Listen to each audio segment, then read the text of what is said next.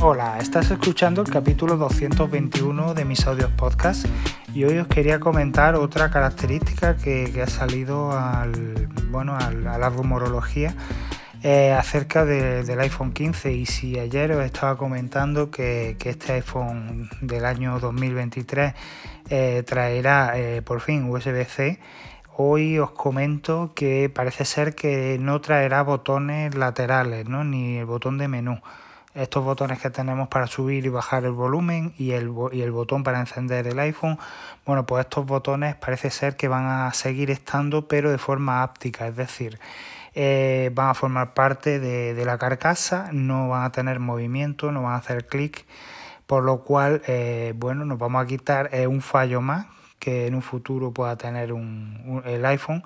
Y aparte vamos a conseguir que, que lo que es el armazón de del iPhone pues esté más, más estanco todavía. Es decir, que si lo sumergimos debajo del agua, si se cae a cierta profundidad, el, iPhone no, va a entrar agua por ningún sitio.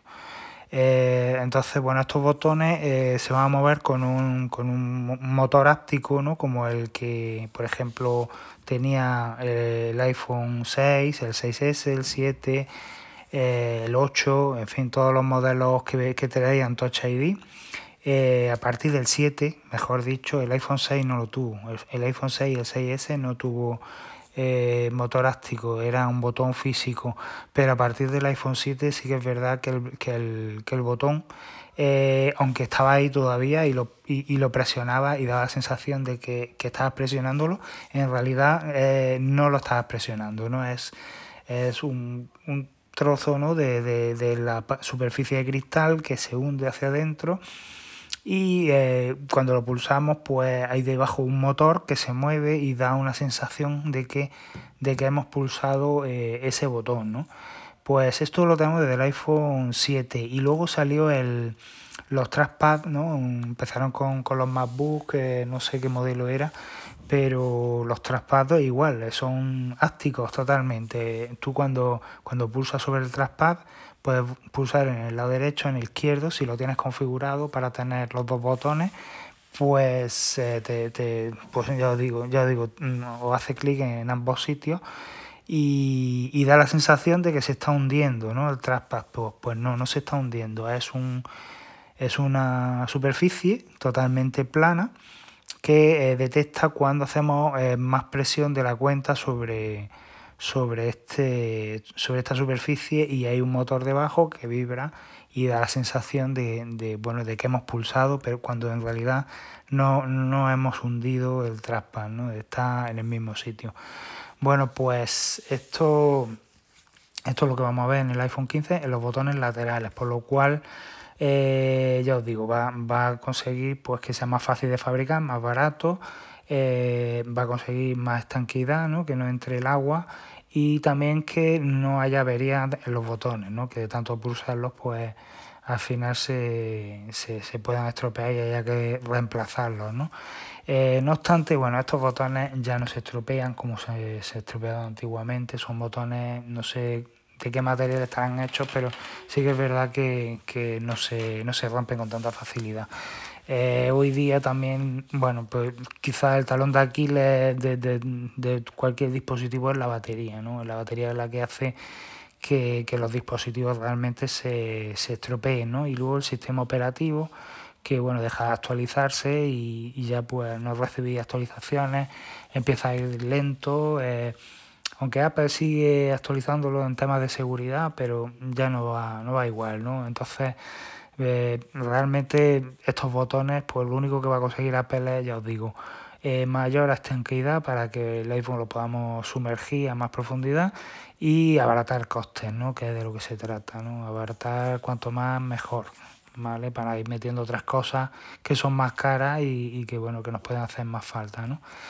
Eh, y, bueno, pues ya os digo, en el tema del, del Touch ID en, los iPhone 7, a partir de los iPhone 7 y del trackpad en los MacBook, eh, por ejemplo, no sé si lo habréis probado o, lo habréis visto, o lo habéis sentido, ¿no? Cuando, cuando apagáis el dispositivo, apagáis el MacBook, apagáis el iPhone, eh, pulsáis sobre el traspado, sobre el Touch ID y no se hunde, ¿no? Se, no os dais cuenta de que es perfectamente plano, ¿no?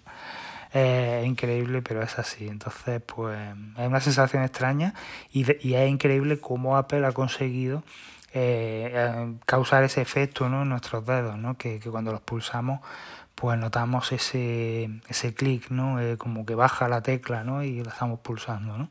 Bueno, pues imaginaros esto extrapolado a un, a un teclado, un teclado eh, en un portátil, eh, en un iPad, por ejemplo. De hecho, ya creo que han salido algunas patentes de, de iPads que se pliegan, ¿no? Un iPad que lo podemos poner doblado como si fuera pues es un portátil y usar una pantalla para visualizar y otra para eh, configurarla con, las teclas y el trackpad. ¿no? Imaginaros que esa, esa pantalla pues debajo lleva un motor áptico y, cada vez que pulsamos sobre una tecla eh, notamos esa sensación ¿no? de, que, de, que ha, de que se ha movido, ¿no? de, que, de que hemos pulsado una tecla y se ha hundido. ¿no? Pues imaginaros pues, podemos configurar un teclado y decir, bueno, pues yo quiero estas teclas, o quiero tener el teclado en inglés, o lo quiero en francés, o quiero tener un trackpad más grande o más pequeño, en fin, que para los editores de vídeo, para los editores de audio, que tú puedas configurar teclas maestras para, para hacer cualquier edición, eh, podría ser increíble, ¿no? Apple podría, la verdad, que, que, que sacarle mucho partido y sacar modelos profesionales que, sean configurables de esta manera. Sin ir más lejos, eh, un avance de todo esto es en la, la Touch Bar, exactamente, la que tienen los MacBook Pro, que la quitaron y la han vuelto a poner. No sé por qué. Eh, y esta, esta barra no ahora mismo no tiene motor áptico, es decir, si lo pulsamos no tenemos sensación de que lo hemos pulsado. Quizás eso sea lo que mm, hace que, que no, no, nos guste tanto usarla. ¿no? Si, esa, si esa barrita tuviera un motor áctico sería una maravilla, porque daría una sensación de que estamos pulsando sobre, sobre los botones que aparecen ahí sobre esa barrita y estaría muy bien. No obstante, mm, ya os digo, eh, esa, esa barrita es una pantalla aparte que tiene baja resolución, que en fin, no sería exactamente lo que Apple había patentado, ¿no? que es como una especie de iPad que se pliega, que podemos usarlo en un momento dado como un iPad grande o, usarlo como un, iPad eh, más pequeñito con una pantalla que en donde se podamos configurar un teclado, un teclado, un trackpad o una superficie para dibujar con el pencil también, por ejemplo, se podría hacer perfectamente. Así que ya os digo, esta, este motor áctico da mucho juego y, y, bueno, también lo tenemos, por ejemplo, en, en el Apple Watch.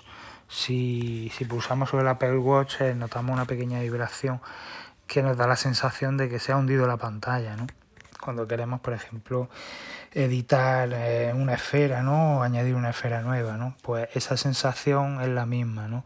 Y bueno, ya también lo tuvimos en, el, en el 3D Touch, en, el, en los iPhone, eh, en unos iPhone, no sé si fue, pues eso, creo que fue a partir del iPhone 6, ahí donde fue, donde empezamos a ver el, el, 3D Touch, que eh, efectivamente la pantalla se hundía y, daba como una segunda opción ¿no? a la hora de pulsar sobre la pantalla, donde podíamos ver pues desplegados menús y opciones que, que, no salían. ¿no? Ahora está el Force Touch, ¿no? que el Force Touch eh, es eh, una imitación al 3D Touch que en vez de, de, de, hundirse la pantalla realmente lo que hace es eh, esperar unos segundos, si tenemos unos segundos de más pulsado, bueno, unas milésimas de segundos más pulsado la pantalla eh, hace esa vibración con el Elastic Touch, con el, sí, Elastic Touch y, da la sensación de que, de que hemos hecho una pulsación más larga y que se ha hundido la pantalla y que hemos hecho, hemos hecho un 3D Touch. Pero ya os digo que, que yo tuve un iPhone con, con esta característica y no tiene nada que ver al, al Force Touch, ni, ni en broma. De hecho, creo que el iPhone 7 también lo tenía y cuando salieron los primeros iPhone con Force Touch, lo eliminaron, ¿no? Quitaron esta característica de estos teléfonos que en realidad existía. Pero se ve que, que de hundir la pantalla tanto también se, podría producir averías, ¿no? Y yo creo que Apple todo, todo lo que pueda producir averías y lo que tenga unos costes, ¿no? Un sobrecoste, pues se lo acaba quitando de en medio, ¿no? Y eso es lo que, lo que va a hacer con los, con los botones de, ya digo, de menú, de volumen, de, del iPhone 15. Y ya no sé lo que pasará con el botón de, de mute eh, que tenemos tan característico. No sé si Apple acabará quitándolo y lo arreglará, pues ya os digo, pulsando la tecla la tecla de bajar volumen eh, la dejamos pulsada más de la cuenta y con eso podemos hacer el, mute perfectamente. O también desde el centro de control como lo hacemos ya en el iPad que el iPad no tiene botón mute. Eh, y ya os digo lo del USB-C eh, aunque Apple ha dicho que lo va a sacar el año que viene con el iPhone 15 tiene los días contados. Tiene los días contados porque eh, realmente ya todo, todo el iPhone, el iPhone lo hace todo ya inalámbricamente.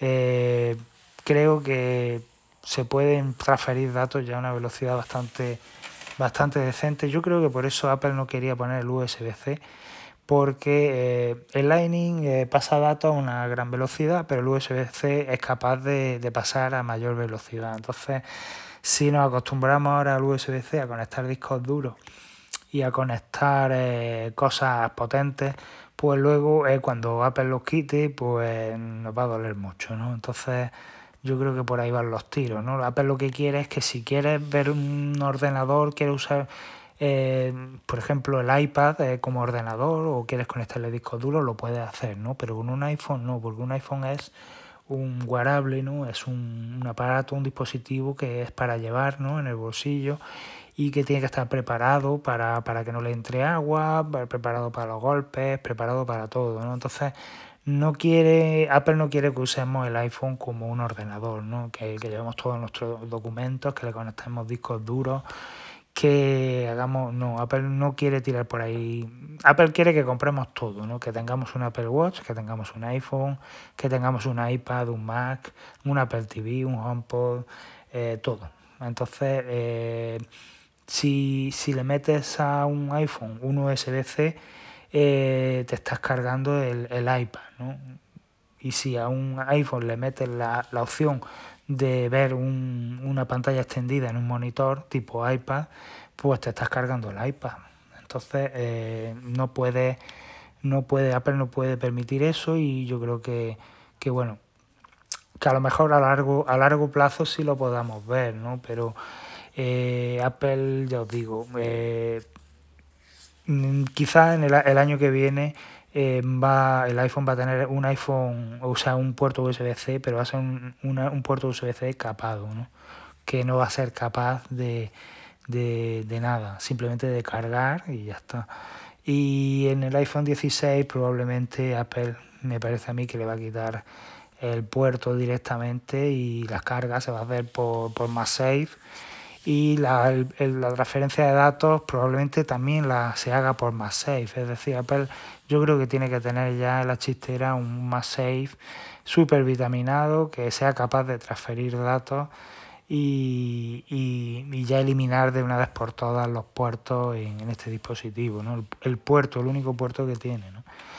Y, y ya está. Eso es lo que, lo que os quería comentar hoy. Espero que haya gustado, que paséis un, feliz fin de semana y nos vemos en el siguiente episodio. Chao.